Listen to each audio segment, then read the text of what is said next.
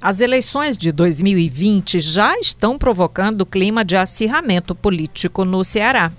É isso aí, mas nesta semana o Partido Social Democrático, PSD, e o Movimento Democrático Brasileiro, MDB, botaram na mesa algumas das suas cartas estratégicas. De um lado, o PSD de Domingos Filho, Domingos Neto e Patrícia Aguiar, apoiado pelo ex-ministro da Ciência e Tecnologia e presidente nacional do partido, Gilberto Kassab, investe massivamente na expansão do PSD e na tentativa de associação a outras lideranças políticas pelo interior.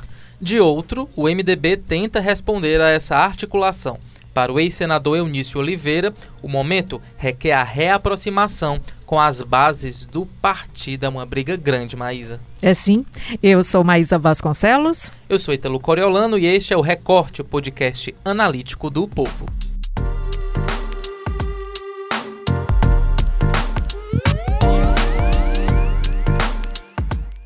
E para falar sobre esse assunto, nós chamamos aqui os repórteres de política do Povo, Carlos Holanda e Felipe Pereira. Olá, bem-vindos. Felipe estando aqui com a gente, seja bem-vindo. Olá, Maísa, olá, Ítalo, Felipe, seja bem-vindo. Obrigado, pessoal, aqui pela recepção. Bom, primeiro nós vamos entender por que esses dois partidos, o PSD e o MDB, protagonizaram a semana no contexto político cearense. E vocês acompanharam movimentações dos partidos hoje? Tem algum desentendimento entre eles? Essa questão aí do PSD e do MDB é o primeiro indício de algo, é, é, sintomático de algo que ainda está por vir, que tem a tende a crescer, né? É, a base do governador Camilo Santana é muito grande, muito diversa e vai ter um momento que, no qual esses interesses vão se mostrar inconciliáveis. O PSD está é, tá numa ofensiva pelo estado do Ceará, sobretudo no interior, e o MDB já apresenta esse incômodo aí com, essa, com as articulações do partido, que tem o tato político é, muito a, afiado do Domingos Filho, ex-vice-governador, do atual deputado federal Domingos Neto, da deputada estadual Patrícia Aguiar, e tenta aí, já está conseguindo angariar prefeitos, prefeituras, Carlomano é o principal símbolo disso, e esse incômodo já está aí ganhando mais sendo cada vez mais sendo mais acirrado, por assim dizer. Com relação ao MDB, é, nesta manhã o MDB Ceará ele promoveu um evento, né, que na verdade seria para definir novas lideranças do MDB Mulher e do MDB Juventude.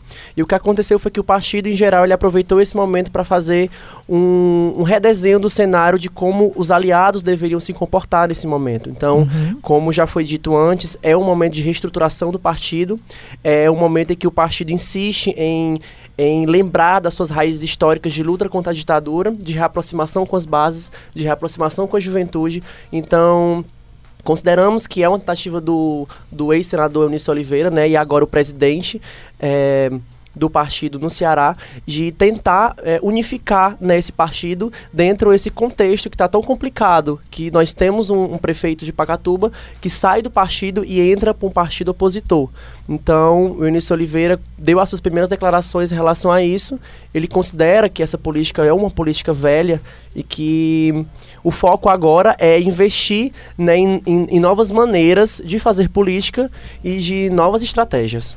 É uma tentativa realmente do Eunício se reinventar, ele que sofreu uma dura derrota nas eleições do ano passado, né, dava a reeleição dele como certa, então ele tem aí realmente um novo caminho né, a trilhar, né, a, a história que recomeça para ele, né, principalmente no interior ele tinha muita força, o MDB, né, e agora a situação é bem diferente.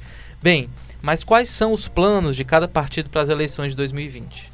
O PSD já é, leva a cabo aí essa ofensiva pelo interior do estado e já avisando 2020 de uma maneira muito clara, né? A base do, do, do, governador Camilo Santana, o governador Camilo Santana, o prefeito Roberto Cláudio não falam em eleição, mas o, o, o os demais partidos falam, né?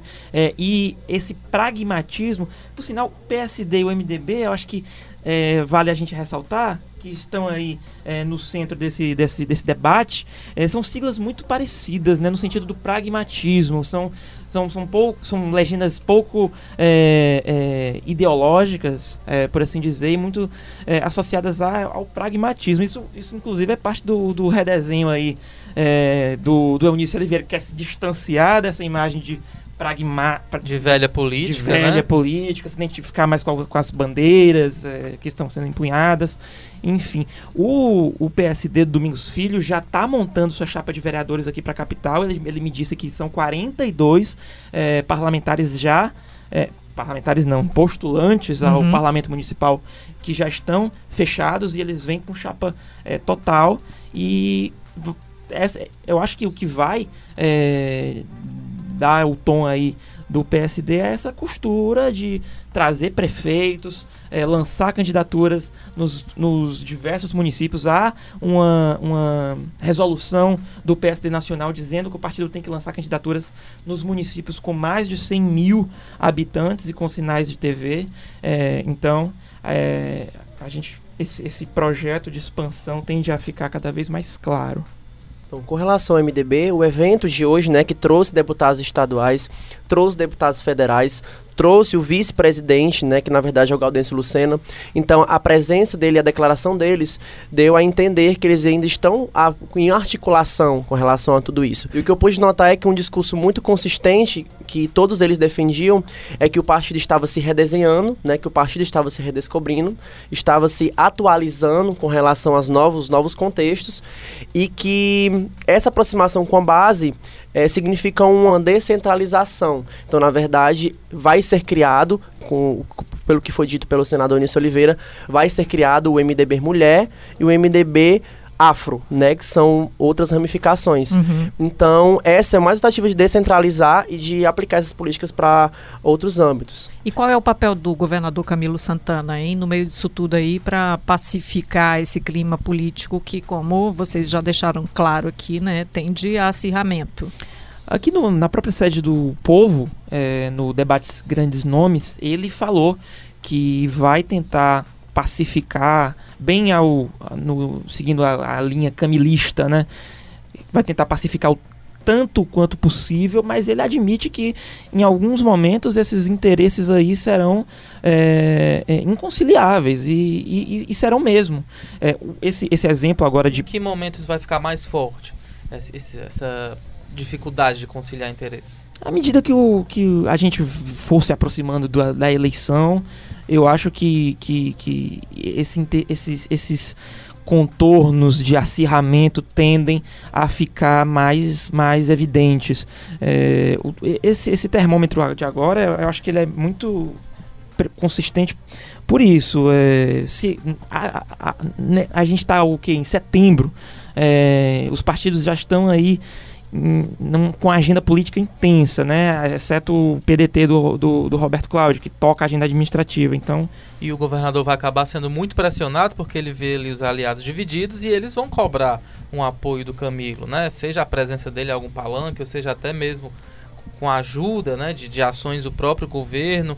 Então tem também um papel muito delicado do governador para tentar é, é, não também não se desgastar diante dessas disputas. Tá cedo ainda, né, para isso. Gente, e o capitão Wagner, em como é que ele ele tá se articulando aí junto da base política dele, porque tá claro que ele é pré-candidato, né? Ele é pré-candidatíssimo, gente mais, gente inclusive é, mais atenta aos movimentos políticos aqui locais. É, mais de uma pessoa, os analistas dizem que a preço de agora, a preço de hoje, ele é o favorito é, para a, a, a, corrida ao passo municipal, né?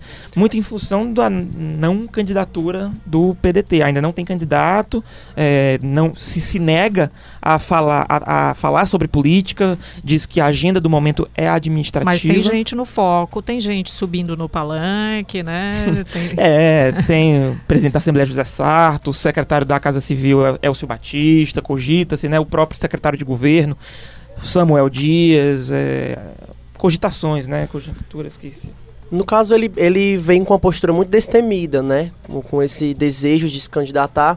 É, o capitão Wagner, ele disse, inclusive, não temer a candidatura do PT, né? Que é uma forte, um forte candidato aqui é, em Fortaleza. Então, ele já deu essa declaração, né? Disse que não tem medo disse que não tem medo dessa candidatura e disse que está aberto ao diálogo, está aberto ao debate, então a postura dele é bem destemida com relação a isso.